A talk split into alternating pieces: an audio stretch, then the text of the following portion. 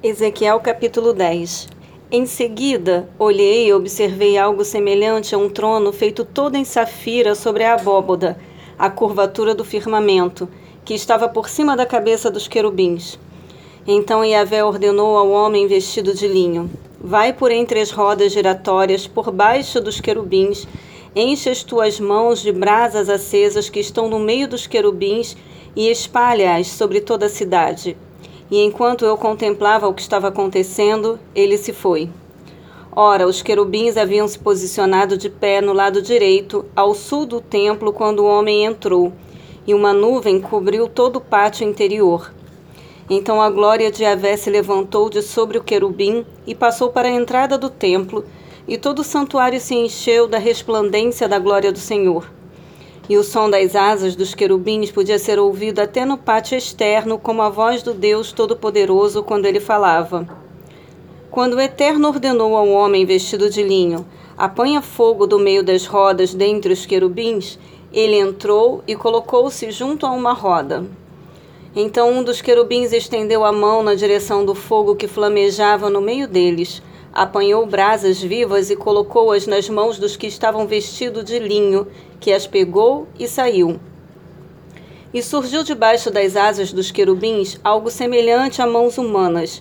Então fixei o olhar e percebi quatro rodas junto aos querubins, uma roda ao lado de cada querubim, e as rodas reluziam como berilo, esmeralda pura. E as quatro rodas tinham a mesma aparência, como se uma roda estivesse perfeitamente entrosada na outra. Quando elas se moviam, tinham a capacidade de ir em qualquer das quatro direções possíveis, sem a necessidade de se virarem para o lado, mas andavam sempre em frente para onde a cabeça dos querubins apontava e as dirigia.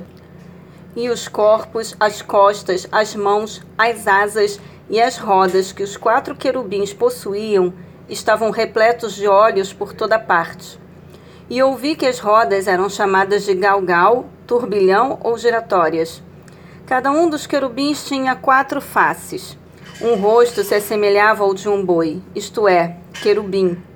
O segundo de um homem, o terceiro de um leão e o quarto de uma águia. Então os querubins partiram em direção às alturas. Eles são os mesmos seres viventes que observei junto ao rio Quebar.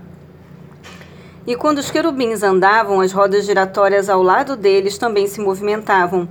E quando os querubins erguiam suas asas para se elevar da terra, as rodas não deixavam de segui-los de perto. Quando eles paravam, elas também paravam, e quando eles se elevavam, elas se elevavam junto, pois o ânimo das rodas era controlado pelos querubins. Então aconteceu que a glória de Avé afastou-se para longe da entrada do templo e parou sobre os querubins. Enquanto eu contemplava tudo isso, os querubins estenderam as asas e se elevaram do chão diante dos meus olhos, sempre acompanhados pelas rodas giratórias, e pararam à entrada oriental do templo do Senhor. E a glória do Deus de Israel estava sobre eles.